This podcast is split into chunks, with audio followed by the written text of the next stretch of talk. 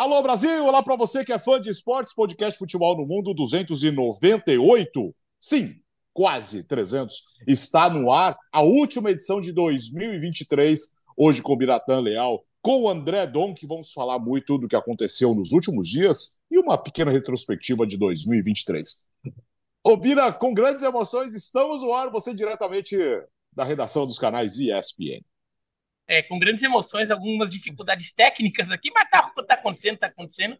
Já deixar registrado que esse programa aqui é de luxo, porque ele tem produção da Clara Gomes, isso não é pouca coisa.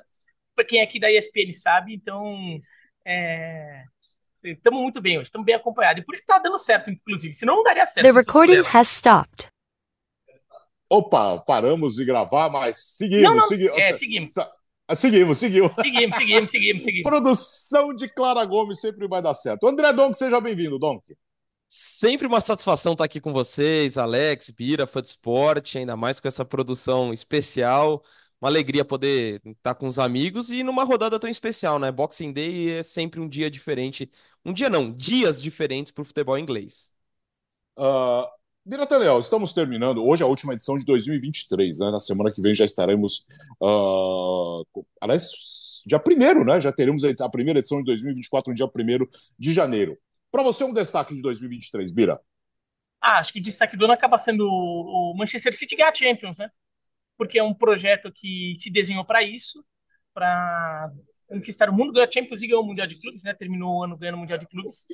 É, clube que investiu muito para isso, investiu de forma é, acho que mais acertada do que do que um certo clube francês que tem esse mesmo projeto até hoje e não conseguiu ganhar a Champions e acabou ganhando. Tem o Guardiola também que acabou saindo de uma seca de Champions, né, que ele não ganhava desde o Barcelona e muita gente já começava a cobrar isso. Acho que o, o trabalho se consolida, o Guardiola se consolida como o melhor técnico do mundo. É, assim, nunca deixou de ser, mas para quem duvidava por causa da Champions, ele se consolidou e também porque uh, o Manchester City uh, se consolida também como o melhor time do mundo, que talvez já viesse sendo nos últimos anos, mas não sacramentava isso com o título da Champions e, e agora aconteceu, né? a gente pode começar a parar de falar ah, quando o City vai ganhar, nunca vai ganhar, é time pequeno, eu sou Caetano para aquelas coisas que o pessoal falava? Ganhou, pronto. Dá, dá para falar de outra coisa. Vamos falar do Paris Saint-Germain que não ganha agora. É verdade. Eu já destacaria, eu pegaria a carona do, do Bira e para dizer que o City ganhou tudo, simplesmente tudo, e a, e, os, e, a, e a Champions foi a cereja do bolo. E você, Donk? Então, Alex, vou ser bem sincero com o fã de esporte. Antes do presidente começar a gravar, eu até perguntei pro Bira o que, que você vai falar para a gente não faz, falar o mesmo. Mas assim, pensando não tem como não ser o destaque o Manchester City por tudo que representou. Então, só para não ser igual, eu vou dar um foco individual. Erling Haaland, ano de 2023, é um absurdo o que ele fez. Lógico que o City é campeão pelo coletivo. É, você vai falar de vários jogadores, né? O Rodri sendo protagonista na final, De Bruyne, que é, é, é o craque do time, enfim, Ederson, goleiro espetacular. Enfim, você vai falar de várias questões individuais. O City não ganhou por conta de uma individualidade, mas pelo projeto. Mas a partir do momento que esse cara estava na primeira temporada dele na, na Inglaterra, é, quebra o recorde de gols na Premier League, é artilheiro da Champions, é, com uma média absurda de gols. É, não dá para falar de outro time em 2023 que não seja o City. Então, para não ficar no mesmo voto, vou individualizar um pouquinho e falar do Haaland, que foi um absurdo que ele fez. Diversificamos o mesmo voto. Ou seja, rodou, é isso. Rodou, o City não tem como ser diferente, claro. É, aliás, Fique à vontade, você, fã de esportes que está nos ouvindo e vendo pelo YouTube, deixa sua opinião também com, com o destaque de 2023. Oi, Bira. Mas se alguém quiser alguma coisa diferente, teve. Como é futebol internacional, porque foi competição internacional, teve o Diniz ganhando um título grande, né? Ganhando Libertadores, sim. né? Que também era uma coisa. Claro, claro. Também é um pouco a história do, do Guardiola. Muita gente cobrava um título do Diniz, ganhou, ganhou um título internacional pesadíssimo e consolida mais o nome dele como um grande treinador do, da geração atual do futebol brasileiro. Justo, justo. Vamos falar um pouquinho do Barcelona para começar. O Vitor Roque chegou ao Barça, Bira. Então, o Vitor Roque se apresentou ao Barcelona e, e ontem mesmo, é, no dia que ele chegou, desembarcou lá em Barcelona, já tinha visto até enquete assim se ele iria ofuscar o Lewandowski, ou se ele iria ter problema com o Lewandowski, ou se o Lewandowski iria ofuscar ele. É, por quê? Isso denota também uma certa insatisfação do, do barcelonista com o Lewandowski. Né? Porque essa é a pergunta que não existiria há um ano. O Vitor Roque chega, chega um garoto brasileiro, é, não tem nem 20 anos ainda, para jogar no time que tem o Lewandowski. Não tem dúvida que ele vai ser um jogador para no começo compor elenco e ganhando rodagem para até ganhar seu espaço. Agora, se já estão falando e, se já estão discutindo se ele pode ou não é, brigar por posição com o Lewandowski, isso significa também como o Lewandowski não, não, não está convencendo completamente. E isso daí é interessante é, para a gente ver tanto pelo Barcelona quanto pela seleção brasileira, porque o Vitor Roque vai ter esses dois papéis, né? E no final das contas, ver se ele é um jogador com peso, qualidade suficiente para assumir a posição do, da referência do ataque do Barcelona e da seleção brasileira. Que a gente está esperando, né? Ele foi convocado para isso, tudo, só que ele tem uma lesão grave, acaba perdendo duas datas FIFAs por causa disso. Então a gente ainda não viu o Vitor Roque na seleção brasileira. E o torcedor está incomodado com, com, a falta de, de uma opção é, melhor no, no ataque da seleção brasileira, tanto quanto o torcedor do Barcelona está incomodado com o fato do Lewandowski não, ter, não estar sendo esse jogador decisivo que normalmente ele é. Diga, Dom. É, e assim, isso é até um cenário para mim que gera um pouco de até preocup... não preocupação, mas assim, cautela em relação a. Porque a gente sabe como é que é a imprensa espanhola de uma forma geral, né? É, muito pelo caso do Vinícius Júnior em Madrid, e na, na, na, Catalunha não muda tanto nesse aspecto, né? Do, daquela montanha russa, ou o cara é o melhor do mundo, de repente é, é, deixa de ser, vira uma incógnita e tudo mais. É, e, e, assim, o Vitor Roque gera muita expectativa pelo, por tudo que ele tem feito e, e é merecedor dessa expectativa, tanto que o Barcelona até acelerou, né, para contá-lo com ele antes. Uh, então, assim, você está falando de um atleta muito promissor que chega nesse momento de fato debaixo do Lewandowski, é, é, é, é, uma. Ele vive uma temporada completamente atípica, ainda que se você olhar os números, é artilheiro do time, não é que tá um, catastrófica, mas ele está abaixo do padrão que é dele. É, então ele chega num momento que ele pode sim ascender, de repente, de uma forma rápida, como outros jogadores aconteceu, o próprio Vinícius Júnior, né, o processo dele no Real Madrid acabou sendo muito rápido, mas acho que é importante ele ter cautela, é, saber no, no, o contexto que ele está chegando, de extrema empolgação ou extrema crítica, às vezes de um dia para o outro.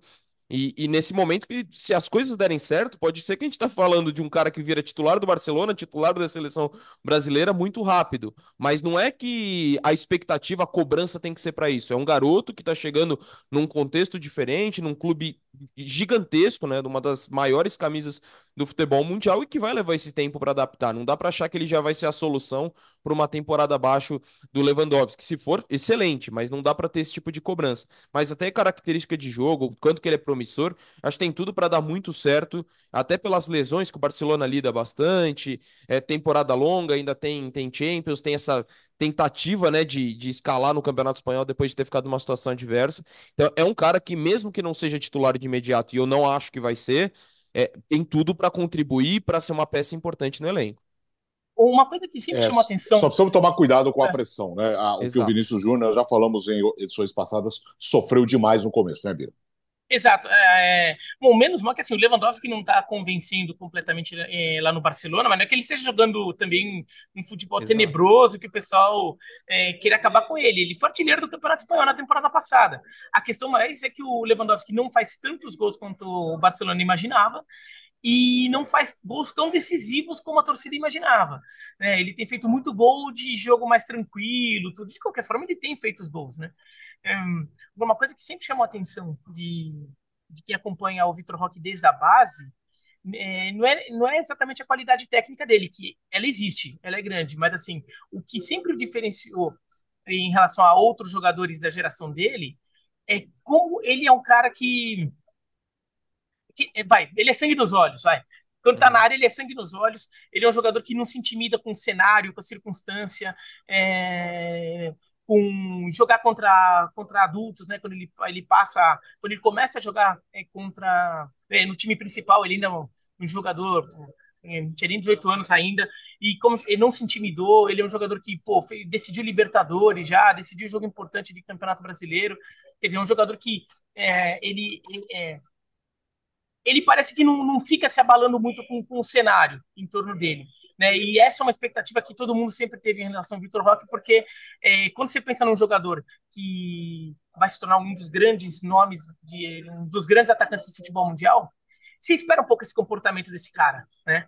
Esse cara que não pode. Você não imagina um cara que seja tão tímido assim, não como personalidade, mas tímido em campo, né?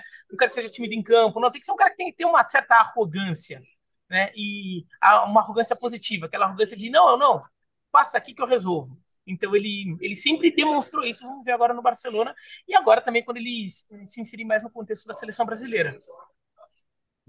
Vamos para a Inglaterra agora, vivendo o período aí do Boxing Day. Começamos com o City, que grande vitória, né? Depois do título mundial, voltando à Premier League. Tudo bem, é o Everton, que vive até que uma boa fase, né, Don? E, mas o, e saiu na frente, mas o City foi lá e virou o jogo. É, e até a rodada passada o Everton vinha de sequência de vitórias e sem sofrer gols, né? E assimilou muito bem o estilo do Shandite, é um time que tem jogado muito bem, tá lá embaixo por conta da punição. É, e os estilos casam muito, né? De, do City propondo a posse de bola e o Everton sendo mais reativo. Eu imaginava até um jogo mais complicado para o City pelo momento do Everton, mas o City amassou. Foi uma vitória categórica, foi por, por 3 a 1 poderia ter sido por mais. O Pickford faz pelo menos três grandes defesas, o Foden ali preciso nas finalizações de fora da área, é, teve bola na trave também. Era um jogo assim que, lógico, o City era favorito, acho que o placar não surpreende em nada mas assim, o tamanho do domínio que o City impôs diante de um Everton que até vinha num bom momento, isso me chamou atenção, é, pela, muito pela questão do Everton, que até faz um gol num momento assim aleatório, né? Porque foi três falhas defensivas do Manchester City no mesmo lance, um negócio completamente atípico. Inclusive, a final falha do gol é do Rodri, que é um dos caras Sim. mais regulares. Uma coisa bizarra. E até o Harrison quase faz o 2 a 1 logo na sequência. Né? O Ederson faz uma grande defesa. Mas de resto, o City teve muito mais oportunidades. É, e até queria resgatar um comentário que o Bira fez ontem no, no, no UFC, que faz muito sentido. Às vezes é bom para o time que vai disputar o Mundial daquela aquele período meio off na, na Premier League. O City não vinha tão bem, deu aquela desligada e voltou com tudo, porque a vitória foi espetacular. E olha que os caras que podiam voltar, né? Expectativa, De Bruyne, Haaland, nenhum deles voltou, né? Sem mencionar também o Doku. Então é o mesmo City que vinha jogando com seus desfalques e atuação é muito elogiável, assim, pelo volume ofensivo, tem esse destaque negativo do gol, mas foi uma questão muito pontual, né? A vitória do City foi categórica. É, a gente vai saber é, nas próximas semanas se teve realmente um efeito Arábia Saudita, aí, o efeito mundial de clubes no, no, Manchester City saiu, deu uma zerada na cabeça, uhum. de se de repente voltou melhor como um todo, para não pegar um jogo também como Exato. uma. Agora, os primeiros sinal foi muito bom. De fato, foi uma das melhores partidas do City na, é, no, né, vai, nos últimos dois meses. É, a vitória por 3 a 1 é, o placar dela, talvez. É, o placar não mostra o que foi o jogo. Era um, era um jogo para placar mais é, elástico. Tanto, o City ainda manda a bola na trave, o Pickford faz grande defesa no final do jogo já. Então, uhum. já, já com 3 a 1 seria um 4 a 1 já naquele momento. Então, o placar não diz que foi o jogo. É, e a gente ainda tem que considerar que foi fora de casa contra um time que tem jogado muito bem, que é o Everton. O Everton perdeu na rodada passada pro, pro Tottenham e o Everton ficou assim, ó. Hum. Ou assim, um pouquinho assim, de, de ganhar, de, de empatar o jogo. Literalmente assim, né? Porque a bola, no último lance do jogo, a bola bate na travessão, ela pinga dentro do gol. Só que ela não pingou inteira dentro do gol, ela pingou é, dois terços dentro do gol e um terço ainda em cima da linha. Não foi gol, mas foi isso aqui que não entrou.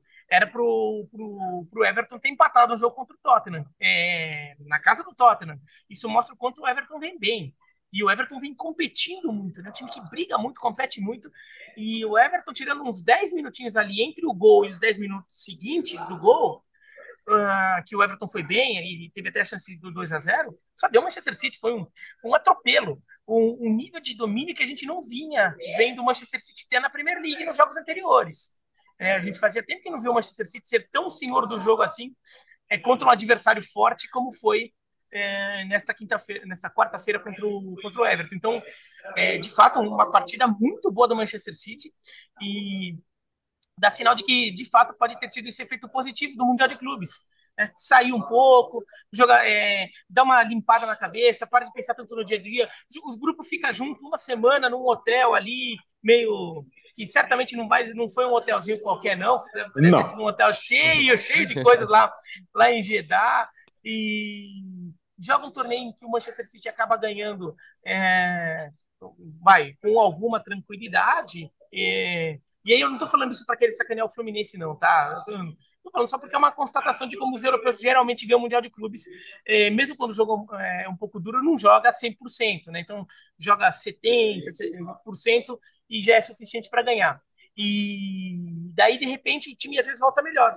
Não, é, não seria o primeiro caso de um time que vai para o Mundial de Clubes e às vezes está até com algumas questões ali, quando volta, volta melhor. Talvez isso aconteça com o Manchester City agora. Uh, agora, em compensação, né? e o Newcastle, hein? Depois da eliminação na Champions League, porque não classificou na Champions, não vai para os playoffs da Liga Europa, terminou em último na Champions e na rodada do Boxing Day conseguiu perder para o Nottingham Forest. O Newcastle despenca na tabela do campeonato inglês. Donk. Pois é, Alex, e acho que cai muito na conta da defesa. Se a gente pegar esses últimos sete jogos do Newcastle em todas as competições, cinco derrotas, eliminação nos pênaltis para o Chelsea na Copa da Liga e só uma vitória. É, nesses sete jogos, o Newcastle levou 14 gols, então a média de dois gols por jogo. E a gente está falando do time que teve a melhor defesa da última Premier League ao lado do Manchester City. Então, assim, é uma questão, uma queda muito grande.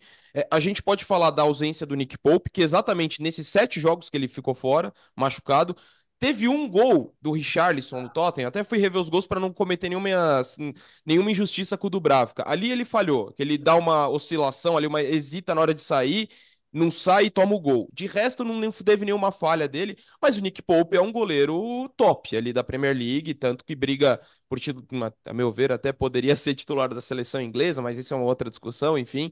É, mas é um goleiro hum, que, que tem feito um grande trabalho, já não é de hoje. Então tem uma diferença entre os dois goleiros, ainda que o Dubravka só tenha falhado em um desses 14 gols. E, e, de uma forma geral, se olha os gols que o Newcastle sofreu, assim, a facilidade que os times entram na, na, dentro da, da área do Newcastle é impressionante. E assim, com todo cuidado aqui para não individualizar num jogador. Acho que a, a, queda é coletiva, como eu falei, não tem falhas tão gritantes do Dubravka. É, é, acho que é de um coletivo que tá indo, mas o Tripper tá muito mal, muito mal mesmo. E é um cara que é é, foi talvez o melhor lateral direito da última edição da Premier League, é um cara espetacular, mas ele tem cometido falhas consecutivas que, que acabam condicionando a gol. É, são falhas gritantes até para um jogador do nível dele. É, acho, não, acho que é o motivo de sacar de repente do time. Que eu falo, não é culpa dele a fase do Newcastle, mas tem que se, não pode ser ignorado esse aspecto, porque é, é, é são falhas constantes que tem acabando comprometendo. E assim, acho que tem a, a, parte defensiva como um todo que precisa corrigir, é o principal ponto, mas a gente não pode ignorar, e aí mais no setor ofensivo, né? Porque eu falei desses 14 gols sofridos, mas só fez 7, uma média de um gol por jogo, é muito pouco também para uma equipe como o Newcastle com a força que tem. E aí acho que não pode ser ignorado também a questão das ausências, né? Porque, ó, caras que dão rotação no elenco, é, o Newcastle perdeu muitos. E a gente está falando daquele mês mais agudo da Premier League, com Boxing Day, com rodadas finais de Champions, com Copa da Liga. E aí o Newcastle já desde o começo da temporada não conta com Barnes, que é um cara que chegou para ser importante, o Murphy, o Willock, mal tem jogado. Até o Elliot Anderson, né, que é um garoto que passou a ser muito utilizado também fora por lesão. E não esquecer da, da punição ao Tonali, né, que veio como o grande reforço do time nessa temporada, tinha tudo para dar um, um, salto, ajudar esse time a dar um salto, e de repente todas essas baixas, num mês tão pesado de calendário como é dezembro, acabou complicando demais a vida do Ed Hall. De qualquer forma, como já falei, para mim acho que ainda o, o problema defensivo é, é, é, o grande aspecto para essa fase do Newcastle. É, e eu fico pensando é, o, o, o, o motivo dessa queda é, defensiva do Newcastle. Porque não é. É claro que o Tripper vem falhando, o, Druba, o Dubravka não é um goleiro tão bom quanto o Pope, mas tem algumas falhas que são até de, de, de intensidade, de, de hum, combate é. lá na frente. Acho que é uma coisa mais sistêmica do time, não é simplesmente apenas, ah, não, porque a defesa é, tá, tá esburacada, tá desatenta, alguma coisa assim, tá falhando muito. E eu fico achando se o Newcastle não tá tendo uma questão física agora. Porque o nível de intensidade do jogo do Newcastle caiu muito e é um time que se montou com base muito nisso na capacidade de ser intenso, de lutar, brigar pela bola o tempo todo, brigar lá na frente pela bola, né? E, e inclusive o Newcastle, é, por exemplo, ganha do, do Paris Saint-Germain fazendo isso no jogo de ida, no jogo do primeiro turno, é, brigando muito pela bola lá na frente. É um time que tem esse meio de campo muito forte. E daí, você pega, vem a maratona de jogos, né, que daí com Champions League, porque se a gente pegar a sequência de derrotas do Newcastle, É, nos últimos sete jogos, é uma vitória, um empate, sendo que esse empate foi para pênalti e perdeu nos pênaltis, e cinco derrotas. Nessa sequência, já tem, é, é tem um jogo contra o Milan, o jogo de volta da. O jogo, da, o jogo da última rodada da Champions.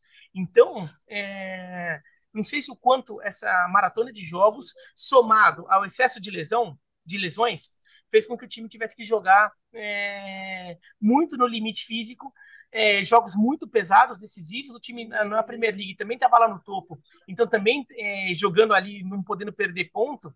E no final das contas, o time abriu o bico. O time abriu o bico nesse momento. Não estou querendo dizer que agora vai se arrastar até o final da temporada. Tem momentos de, de recuperação. Alguns jogadores vão voltar de lesão em algum momento. Mas este, este momento da temporada do Newcastle me parece um momento muito complicado do ponto de vista físico. O time não consegue acompanhar. E é um time que tem um estilo de jogo que depende disso. Se não fosse um time que, ah, não, agora vamos jogar estacionado atrás para a gente se, eh, não gastar tanta perna e pegar dois, três jogadores ali que corram muito para correr por, pelo resto. De repente dá para tentar adaptar. Ou então um time que toque muito a bola, então faz o adversário correr atrás da bola e ele controla o ritmo do jogo, então faz, coloca um ritmo mais cadenciado para o jogo. O Newcastle não é esse time. O Newcastle joga muito na intensidade, é um time que acelera muito.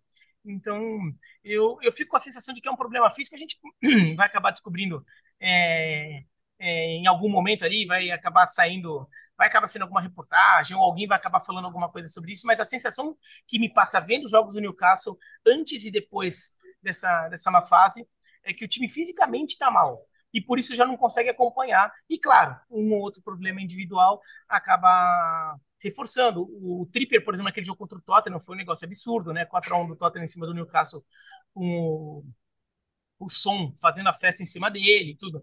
Mas acho que, no geral, o Newcastle está mal fisicamente. O jogo contra o Milan, por exemplo, aqueles últimos, a última meia hora de jogo, o Newcastle não conseguia mais correr, né? O, e o Milan só contra-atacando ali, né? Porque o Newcastle não conseguia mais voltar.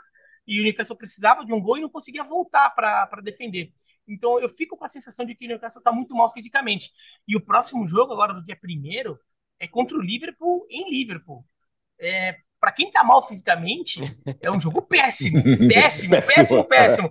Então, assim, o Newcastle pode calar minha boca, pode mostrar, não, não, fisicamente o time responde e até fazer um, um jogo mais pau a pau com o Liverpool. Mas a sensação que eu tenho para esse jogo não é boa pro Newcastle, não, viu? Falando em calar a boca, é, Primeiro tempo, Old Trafford.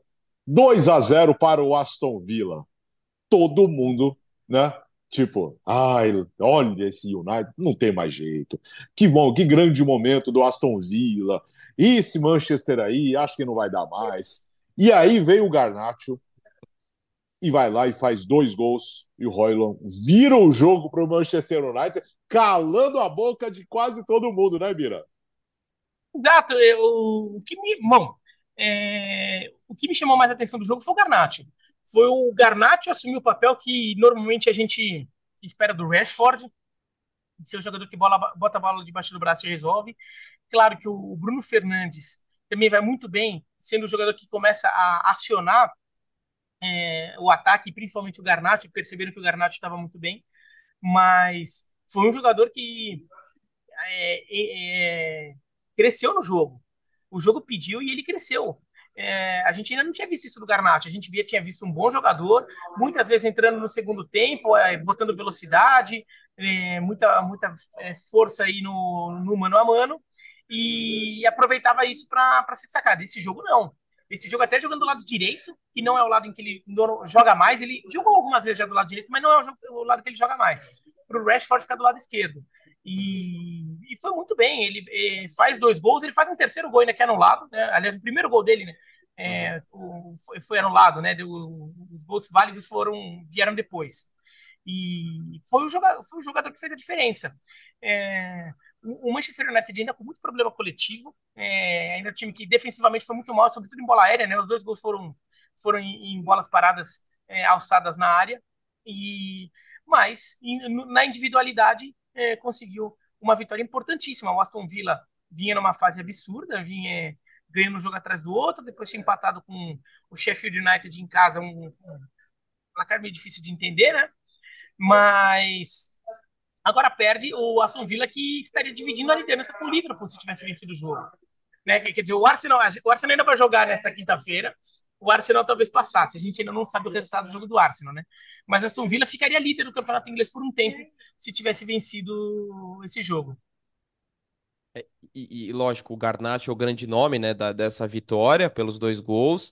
É, o Roylon é uma notícia, é, talvez a grande notícia do jogo, não um destaque, mas a notícia, porque 11 horas sem marcar na Premier League e sai o primeiro gol dele justamente da vitória e toda a forma como ele extravasou na, na comemoração. Mas também não queria deixar de falar do Bruno Fernandes, que esse cara, o United pode estar tá na é pior, é mas ele tá né? lá.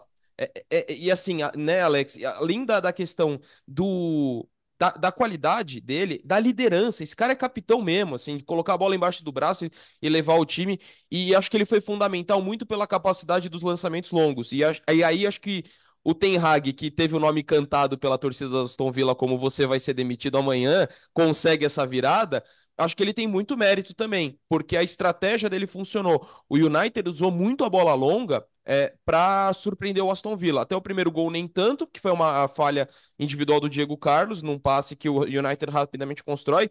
Mas o gol que o Mira mencionou do Garnacho anulado, o segundo gol do United é através de lançamento longo. E acho que o United soube explorar essa bola. Tem até um dado interessante, que foram nove impedimentos do United e nenhum do Villa. Esses nove impedimentos mostram que o United errou muitas vezes, tem, mas tinha também a linha alta do Aston Villa. E eu acho que o Aston Villa não tinha necessidade de ter jogado dessa forma na, na partida depois do 2 a 0 ainda mais com a facilidade que construiu. Talvez deixar o United vindo pra, mais para ataque, baixar suas linhas e explorar o contra-ataque, que é algo muito forte também do Emery. Então, assim, mérito total do, do United, da estratégia, do, das individualidades que a gente falou, Bruno Fernandes, é, Roylon e principalmente o Garnacho, mas acho que também tem uma questão negativa ali do Emery, que acho que ele não soube usar melhor estratégia. Lógico, é fácil agora você falar depois que acontece uma virada dessas, mas ele não tomou a melhor decisão em relação ao comportamento como o seu time deveria ter exportado em campo, porque o Aston Villa também permitiu que o United fosse buscar virada. Lógico que o mérito é o United foi lá e buscar e conseguiu um resultado, ainda mais num momento animicamente péssimo, né? Por tudo que vem o United, sem a confiança, com vários desfalques. Então tem, tem o maior mérito entre o demérito do Aston Villa e o mérito do United é muito maior a segunda coisa, né? O mérito do United. Mas tem esse fator também que acho que, que tem que ser destacado que acabou, com, acabou permitindo para o United essa virada, e com os novos donos, né, ali, minoritários, mas que vão assumir a, a, a gestão de futebol, isso dá um baita respiro para o Ten Hag e também dá uma baita mensagem para a torcida no momento de tanta expectativa com essa mudança. É, como o Bira disse, nós estamos gravando nesta quinta-feira de manhã. Uh, o, o, Arsenal ainda joga nesta quinta-feira. Nesse momento, o Liverpool é o, é o líder do campeonato inglês depois de vencer o Burnley, um dos piores times do campeonato, e ter perdido um caminhão de gols, né, Bira? É, o Liverpool perdeu muito gol. É, o Darwin Nunes já virou um jogador que muita gente pega no pé por causa disso. De fato, ele perde muito gol. Ele abre o marcador logo no começo. E, gol com seis minutos e, continua só dando livre. O Liverpool amassa o Burnley.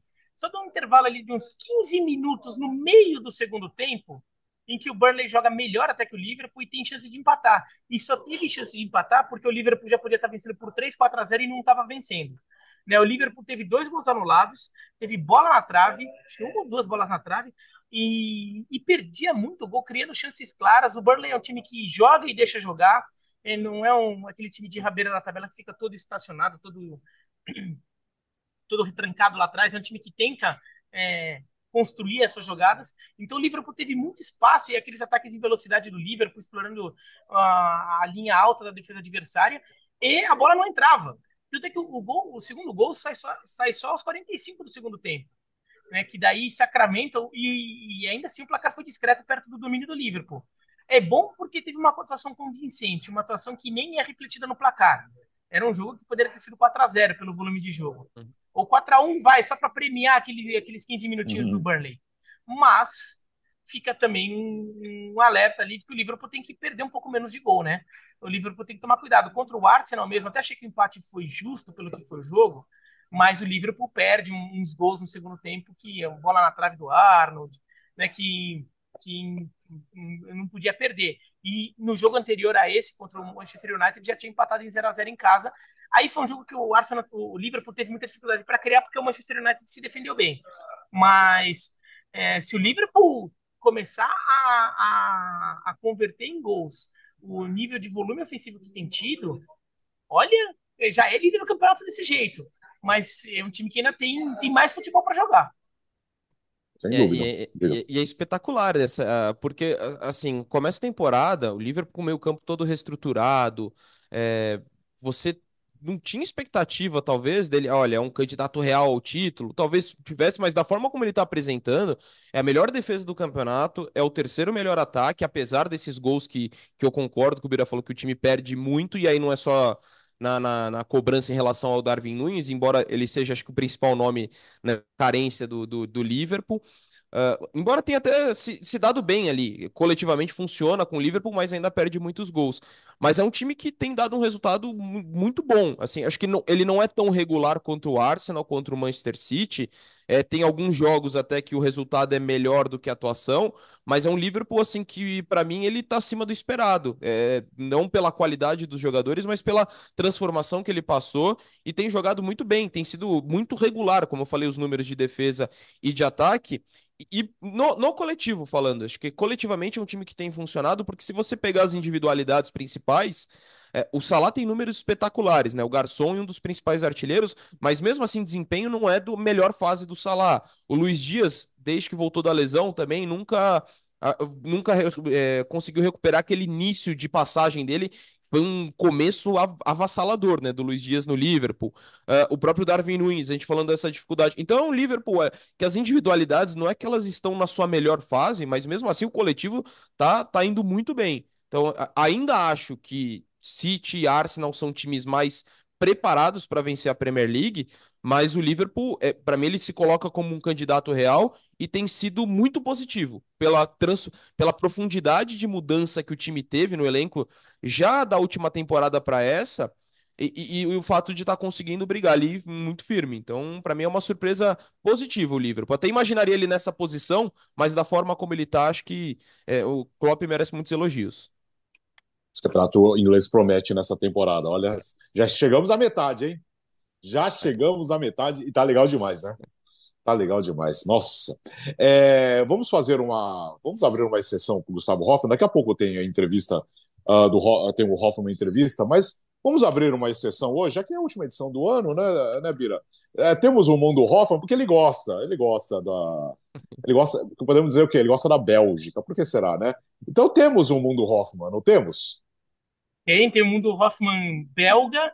é, Deixa eu até ver a pauta aqui, que, que o que ele tinha mandado que seria da Bélgica aqui. É do Nelson Loas. Isso, isso, isso. É, o Anderlecht. Enquanto isso, ô, ô, ô, Dom, que você quer rodar a vinheta? Você- já que você. Já que você. É que é a última, a última edição do ano. Olha Tem que, coragem que de rodar a privilégio. vinheta? Tem o, tem o mundo Hoffman? Como que é? Tem- quer tentar? É só mandar. Fala o o caminho que eu tenho que seguir, Alex, para não, eu não quero quebrar a tradição do programa. É, não, é só o mundo Hoffman cantado, vai. Cantado? É, é, é o que o Bertozzi faz às vezes. Ah, então eu vamos prefiro para a evitar. Bélgica. Vamos para a Vamos Bélgica. para a Bélgica, com o- momento Mundo Hoffman agora no Futebol no Mundo. É o mundo Hoffman! É, não vou me arriscar, não. Tô imitando o Bertozzi. É, foi, uma, foi a rodada do, do Belgão. Como que pode chamar, poderia chamar o Belgão? Belgão, É. Belgão, Belgão. Belgão, Belgão, sei lá, o batata fritão, assim. É, pode ser. Não, não. é- Waffle. Como que é o. Waffle. Um, é, pode ser. Pode ser um pint. Não, o um, não, foi pint criado lá dá, também, né?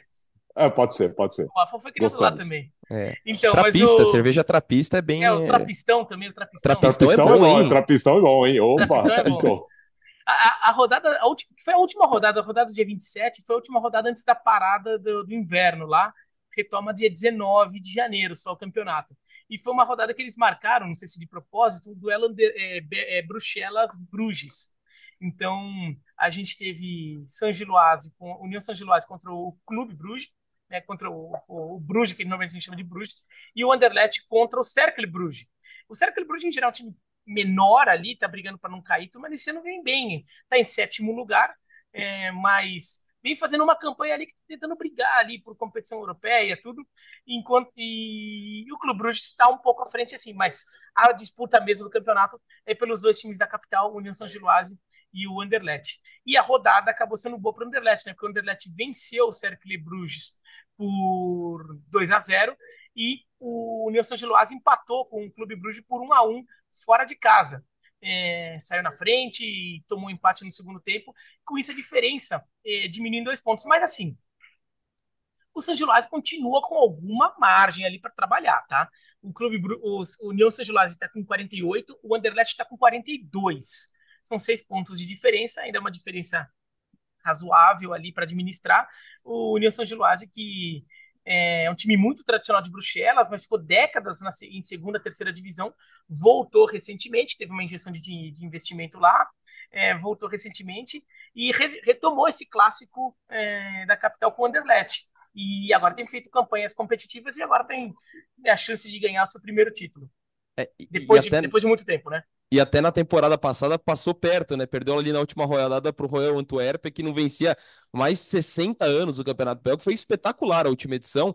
E só um destaque rápido do Anderlecht é, é que essa boa campanha vem depois de um dos piores campeonatos da história do clube. Ficou na 11 colocação na última temporada. Foi o pior desempenho desde 1937 do Anderlecht. Né? E o Anderlecht está, inclusive, fora de competições europeias, o que não é comum então, eh, cara, do, do, dos campeonatos alternativos, o belga tem sido um dos mais legais de se acompanhar nos últimos anos. Boa. E agora. E, é, é, só, só uma é, coisa é, sobre o, o, o, Belgão também, só para hum. é, pontuar aqui. O, o Molenbeek tomou de 3 a 0 do Westerlo, tinha tomado na rodada anterior de 6 a 1 em casa do Clube Bruges e caiu para a 13 terceira posição. É, o time do Cláudio Caçapa e do John Textor tá brigando para não ser rebaixado no Campeonato Belga. Que fase do John Textor. É, a situação do, a situação do, do Cláudio Caçapa não tá boa lá no, no hum. Molenbeek. E a torcida nunca... Fase, a torcida nunca se encantou muito com a, com a troca, porque o técnico anterior é, vinha muito bem, né? Foi o técnico que sobe o Molenbeek para a primeira divisão, a torcida gostava dele e ele foi demitido sem um motivo muito claro. Ali porque o John Textor queria é, reformular, queria dar espaço para o Cláudio Caçapa crescer, o Caçapa estava no Lyon, né, como membro da comissão técnica do Lyon, é, fez aquela passagem rápida no, no, Botafogo e depois foi para o Molenbeek, mas a torcida não tinha gostado, não pela chegada do Caçapa, mas pela saída, sem motivo claro. E no final das contas, esses resultados não estão ajudando o Caçapa a, a, se consolidar no cargo. Nem um pouco. É, o último do Hoffman, agora o último Hoffman entrevista. O último Hoffman entrevista é especial para o Biratã Leal, já que nós vamos é. para a sua terra, aliás, onde você estará nos próximos dias, né, Mira? Exatamente. Tô, tô partindo para lá. Vamos para o Japão, é isso? Falar com quem? Com o Pereira, lá do Oita Trinita, é isso? Oita Trinita, quem é que jogou lá? Foi o Dodô? Quem, quem, que jogou lá? Quem, tem um brasileiro que jogou é, no Oita? Teve... Não, não, foi o do. Deixa eu lembrar, será que foi Vamos o Dodô? Oita Trinita. Nossa! Mas faz, faz muito tempo isso. Eu preciso, preciso precisamos, precisamos lembrar disso. Mas nós vamos lá conversar com o Pereira. O Pereira do Oita Trinita. Alguém achou aí? Gente, o, eu acho. O Dodô que... jogou na Coreia do Sul, na verdade, né? Ele não jogou no, não chegou Coreia a jogar no Japão. Sul. Então quem foi na... no Oita?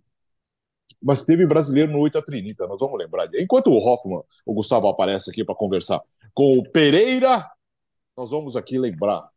O 8 a Trinita? Bom, enfim, é, mas também é uma coisa de 20 e poucos anos atrás, o Dom, você não tinha nascido ainda, né? É, eu tô tentando buscar aqui por enquanto.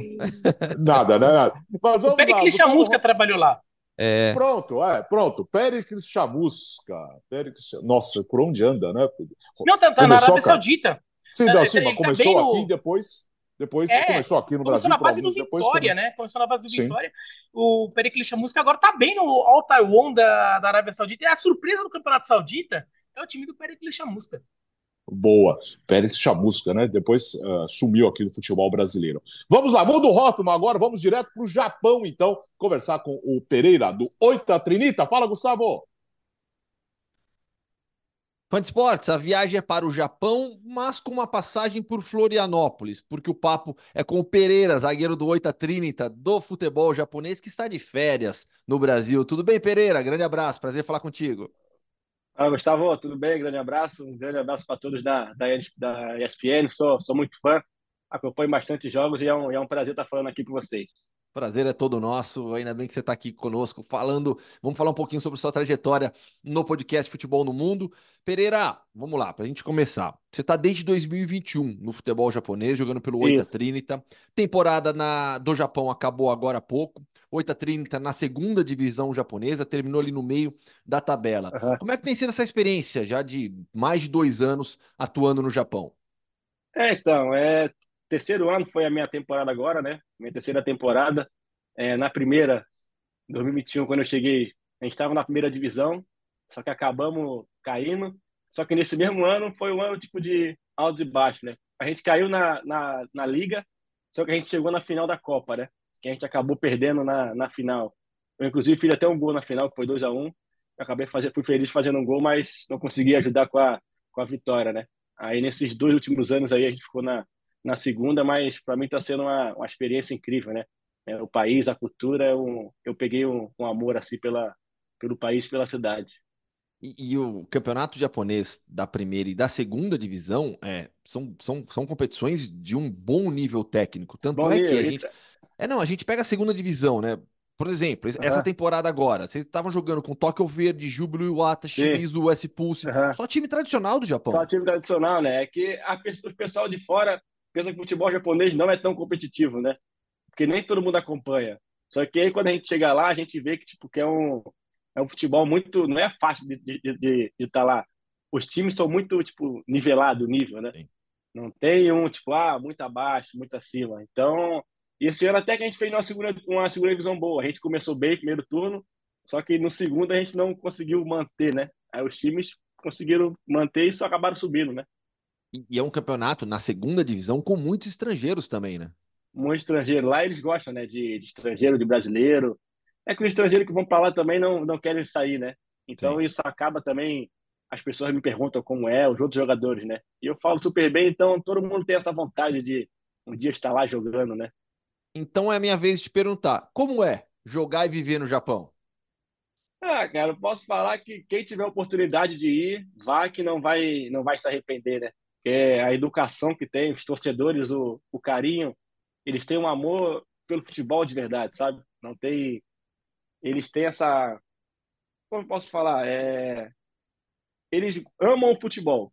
Não tem. Perder, eles têm na cabeça que perder e ganhar faz parte. Eles têm isso. Eles querem ver o time deles competir, né? Que é isso que eles pedem sempre. E eu acho que é o mínimo que o jogador pode fazer é competir, né? Dentro de campo, né? Você sente, então, que há um respeito muito maior, né? Da muito, torcida muito, com, muito, com os jogadores. Eles, eles cobram dentro do campo. Tá. Fora do campo, eles sabem que existe uma vida, o cara tem que também, tipo, aproveitar, tem que se cuidar, e eles exigem isso dentro do campo. E o que eu acho certo, né? Sim. Cobra ali dentro e, e nós temos que dar nossa vida ali, né? E, e, fora de campo, você mora em Oita, que é uma cidade de 480 ah. mil habitantes, mais ou menos, na ilha de Kyushu. É, o quanto ah. você consegue aproveitar da vida fora de campo também no Japão, da cultura é, do é país? Que a, as cidades são muito perto uma da outra, né? Então, tipo, dá para ir lá ter folga de dois dias, três dias às vezes, né? Tá. Então tem essa questão de trem-bala, a, a, locomoção é, é mais fácil, né? É fácil. Então, muitas vezes a gente pega um, aproveita um dia, vai conhecer uma, uma cultura um pouco de, de outra cidade, tem muito disso, né? Templo. Eu, e eu também gosto de aprender sobre o país, né? De onde eu estou, né? Saber a, a cultura de cada cidade, o que aconteceu aqui, como que foi surgindo, né? E que local que você gostou mais do Japão, então, em, entre todos os seus passeios? Ah, Tóquio, né? É, né? Tóquio, porque Tóquio é a cidade maior de todas, né? Lá. E, e, é bem diferente de onde eu moro, né? De onde eu moro é uma cidade mais, mais tranquila, né? Sim. Tipo interior, assim, né? E Tóquio é um Rio, São Paulo, né? E quando você vai, você até se assusta, né? Com tanto de gente, tanto de, de, de movimento, né? Você foi naquele cruzamento lá que passa um. Foi, um Shibuya, de... Shibuya. É, então. Shibuya. Oh, é, é massa pra caramba, né? Só que todo mundo respeita o seu espaço, né? Ninguém atropela você, ninguém vai, vai vindo, né? E, e no, no japonês, já tá arranhando bem? Então, é, eu tô lá três anos, né? Aí no primeiro ano eu fiz bastante aula, né? Para aprender. Só que com o tempo, de tanto você conviver com eles ali no dia a dia, você acaba aprendendo de tanto escutar. Sim. Você mora fora do país, você já deve saber. Tanto você escutar uma coisa ou outra, tu vai pegando. Então, tipo, eu não sou aquele cara, ah, vamos conversar em japonês que eu vou saber, não. Eu sei me, me virar, né? Sim. De- Dentro do campo eu me resolvo, eu consigo dar, um, dar uma arranhada assim, né? Pereira, pelo nosso papo aqui, já deu para perceber o quanto que você eh, se adaptou bem à cultura do Japão, né? Ao estilo de vida Aham, japonês, porque aham. é tudo muito diferente também, né? É, eu me adaptei mais no segundo ano. No Tá. primeiro ano, para mim, foi mais difícil, porque foi 2021, era a época da, da pandemia, né? Então, quando eu fui, eu não pude ir com a família, né, primeiro. E era a minha primeira viagem para fora. Eu tinha 23 anos, que eu não era novo ainda, né? Aí eu fui sozinho, né? Aí cheguei lá, tipo, não consegui me adaptar muito bem a, ao, ao futebol de, de cara, né? E eu chegava em casa também sozinho, não tinha aquele apoio. Aí no primeiro ano eu fui jogar mais no final da temporada, que aí eu fiquei sete meses sozinho lá, né? Sem minha família, sem ninguém. Aí depois que chegou a família, o cara tem um apoio ali e tudo. É que todo mundo pensa que ir para outro país é só ir e tal, ah, é só jogar futebol que consegue. Não, tem todo um fora que talvez atrapalha o cara o rendimento, né? Mas aí depois que adaptou bem, aí agora minha família também fala que não quer voltar, ninguém quer voltar mais, né? Isso que é E interessante. agora vivendo com a sua esposa e a sua filhinha também, né? Sim, sim. E, e ela gosta por causa da, como que eu falei, né? Da segurança, né? E da tranquilidade que é morar lá também, né? E a E o vida de custo de vida pai? também é bem melhor, né? O custo de Sim, vida né? é, é bem melhor também, né? E, e a vida de pai na madrugada no início? Tava difícil, né? Tava, tava. Só que aí ela também, a minha esposa é muito parceira também, né? Ela sabia que também eu tinha que trabalhar de manhã. Então, a madrugada ela matava no peito também, né? Ela assumia a responsabilidade e tal. É, Mas que não é quando chegava fácil. durante o dia, eu também ajudava, né? Sim, Durante o dia, eu sim. sempre tava ali para dar uma, dar uma força. Eu, Pereira, me chamou a atenção agora que você falou, né? O custo de vida é bem melhor. Eu, eu queria entender um pouco esse lado financeiro, então, tá? Assim, até Aham, dentro da realidade que a gente tem no futebol brasileiro, né? Do quanto que os clubes pagam na Sim, primeira, na segunda divisão. É, você joga hoje no Oita Trinita, um time da segunda divisão. sim. Qual, qual que é a realidade financeira do seu clube da segunda divisão japonesa? Então, é um, é um, é um bom financeiramente. Tem outros tipos que são times mais acima, né? Igual no Brasil. Tem uns que são mais, outros são menos. O, o oito ali, eu digo que, tipo, financeiramente, assim, ele está ali na, na metade, assim, da tabela, assim. Tá. Sabe? São os times de investe, não é tanto investimento, mas também não é, não é pouco investimento, né? Então, tipo, é que lá o futebol japonês, eles têm muito o pé no chão. Eu acho que às vezes no Brasil falta. Os caras lá não te prometem uma coisa que eles não podem te dar. Eles vão te prometer, ah, eu posso te dar uma barra de chocolate. Eles vão cumprir com isso. Eles não vão te prometer três barras, sendo que eles vão te Sim. pagar uma. Entendeu? Isso que eu, é o principal de lá que eu acho, né? Os caras honram com a palavra deles e é tudo certinho, né? Tá. E, e a cultura de pagamento, assim, é, é como no Brasil, por exemplo? Você tem bicho por vitória, você É, tem tem, é prêmio. no, no contrato já, já vem tudo especificado, né? Entendi. Ah, por jogo é Tá. tanto, por acesso, tanto, é, duas vitórias seguidas, mais tanto. Salário, é que lá é final do mês que a gente recebe, né? No Brasil é sempre dia útil, né? Que dia Sim. útil. Lá é final do mês, todo dia 25. Todo dia 25 do final do mês eles tá, tá na conta, né? De olho fechado, não precisa nem olhar a conta. Isso que eu falar, né? Sem atraso, né? não precisa nem tu ir lá na tua conta para olhar. É tudo e- certinho. E todos, né? E não é só um, dois, né? É o país inteiro, né? Eu acho que a liga também é muito rígida com isso, né? Essa questão de, de pagamento, né? sem dúvida. Você, na sua, na sua carreira como jogador, passou por, por algum sufoco de, de Ah, atraso? Pô, passei no, no, no Figueirense, né? O Figueirense vem numa caída assim enorme, né? Eu fiquei de 2014 até 2020 no Figueirense, né? Sim. É um clube que eu tenho, tipo, gratidão eterna, né? Tanto é que eu não fico falando mal por aí, Figueirense, que eu, eu sou muito grato pelas coisas que, que o clube me proporcionou, né? Né? Eu acho, claro, que o dinheiro ajuda, só que às vezes a gente tem que ser grato também por tudo que, que, o, que o clube fez, né? Por Sim. mim, né? Se não fosse eles, eu não estaria aqui, uma pessoa que eu sou, né? Eu não tive uma, posso falar, o Figueirense foi minha base, né? Foi que me deu uma estrutura para eu ser um, um homem, um cara de caráter, foi muito pelo Figueirense, né? E esse negócio de salário atrasado era uma crise que o clube passava e passa até hoje, né? E já fiquei três meses sem receber, já ficou. E isso era, era, era chato, né?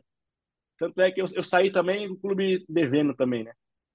Abri mão de algumas coisas, o clube devendo, e eles não me pagaram, né? Só que eu não botei na justiça por, por isso, né? Eu sou muito grato, né?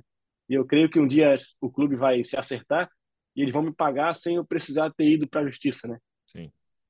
Aí eu, tô, eu torço por isso, né? Claro, claro, claro. Não, assim, eu torço por isso. Conheceu sua esposa em Florianópolis, mora hoje em dia em Então, Florianópolis, quando vai para o Brasil, fica em Floripa, você que é carioca, Sim. mora, tá em E- e Floripa, nunca né? sabe também lá na frente um dia voltar para cá, né? A gente nunca, nunca sabe, não dá para fechar as portas de Sim. nos lugares que nós vamos, né? Mas, mas assim, Pereira, é, é complicado, porque assim, você- É, quando, quando você ficou com, com esse período de salário atrasado, três meses, né? Pô, Três não era um salário tão alto assim também, você tem as suas contas para pagar. Como é que você Tem. faz? Eu, eu fico pensando, tô- eu, eu- eu- eu Então- me coloco na sua situação. Pô, três meses sem receber, como é que eu vou pagar a E é- conta? e as contas não, não esperam, né? As contas não esperam. Então, quando pingava uma, tu tinha também que não podia sair gastando tudo, né? Você tinha que guardar, quer ou não, eu sou tenho a minha família para cuidar, não só a minha esposa, né, mas a minha mãe, a minha avó, meus irmãos, né? Então, o cara tem que ter uma, uma cabeça para parar e pensar, pô, eu sei que o clube sempre dá uma atrasada.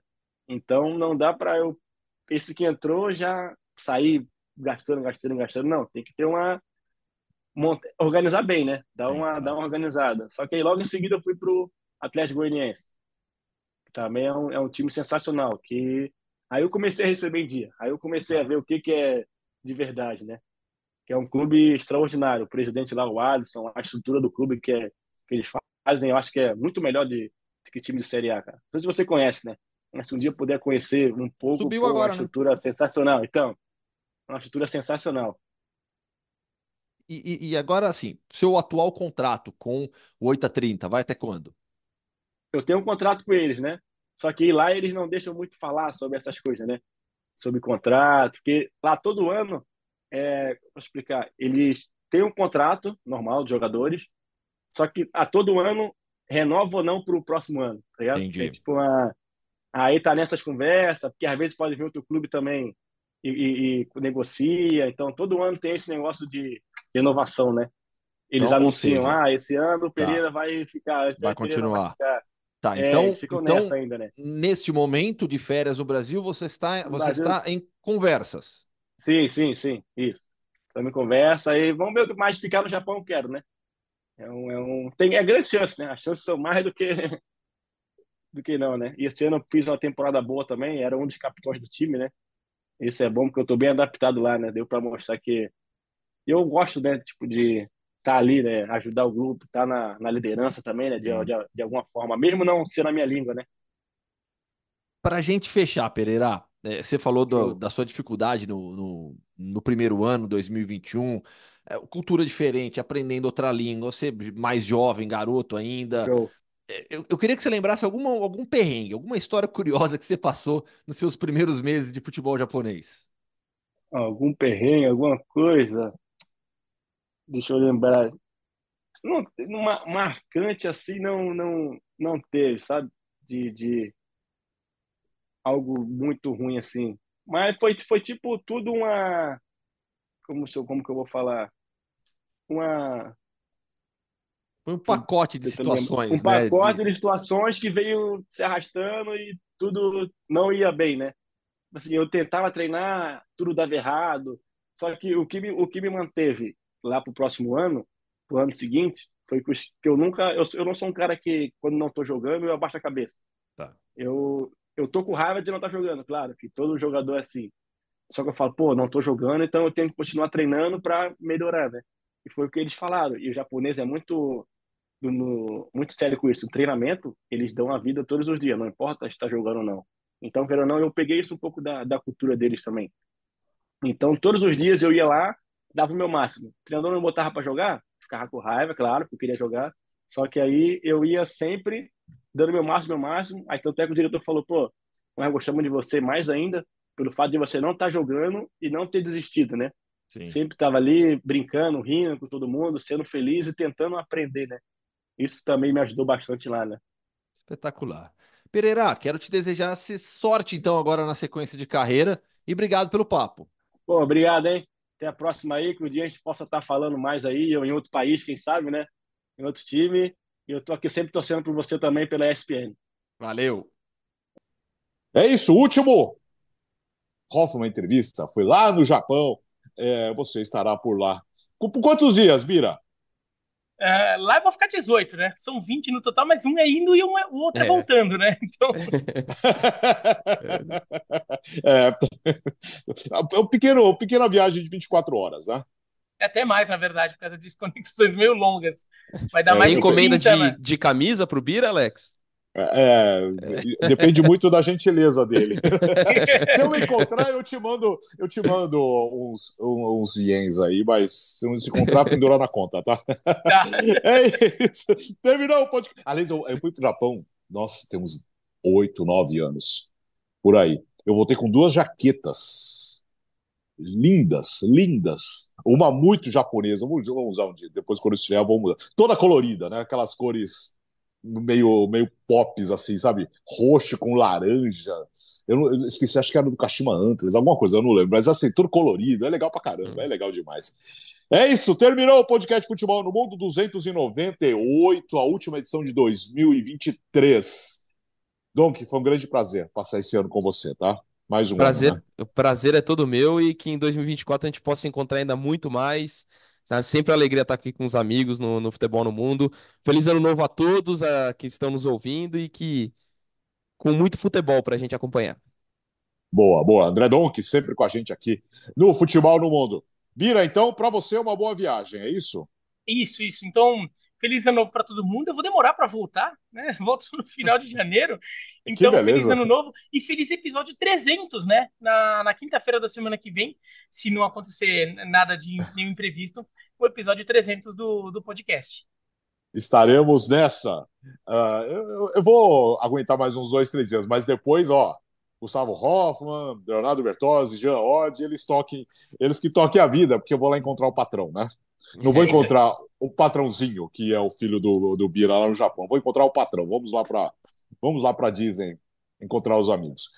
É isso, amigos. Muito obrigado pela audiência em mais um ano uh, desse ano de 2023 com o podcast Futebol no Mundo. O Futebol no Mundo, você sabe, é o programa mais antigo dos canais ESPN no Brasil. E o sucesso é graças a você, a sua audiência. Estivemos durante muito tempo na televisão, depois no rádio, agora aqui no podcast no Mundo Digital. E o Futebol no Mundo é um dos principais podcasts, um dos mais ouvidos do Brasil. Agradecendo demais a sua parceria com a gente. Valeu, muito obrigado. Segunda-feira estaremos no dia 1 de janeiro com a primeira edição de 2024 do podcast Futebol no Mundo. Uma ótima passagem de ano para você e a gente se encontra no dia 1.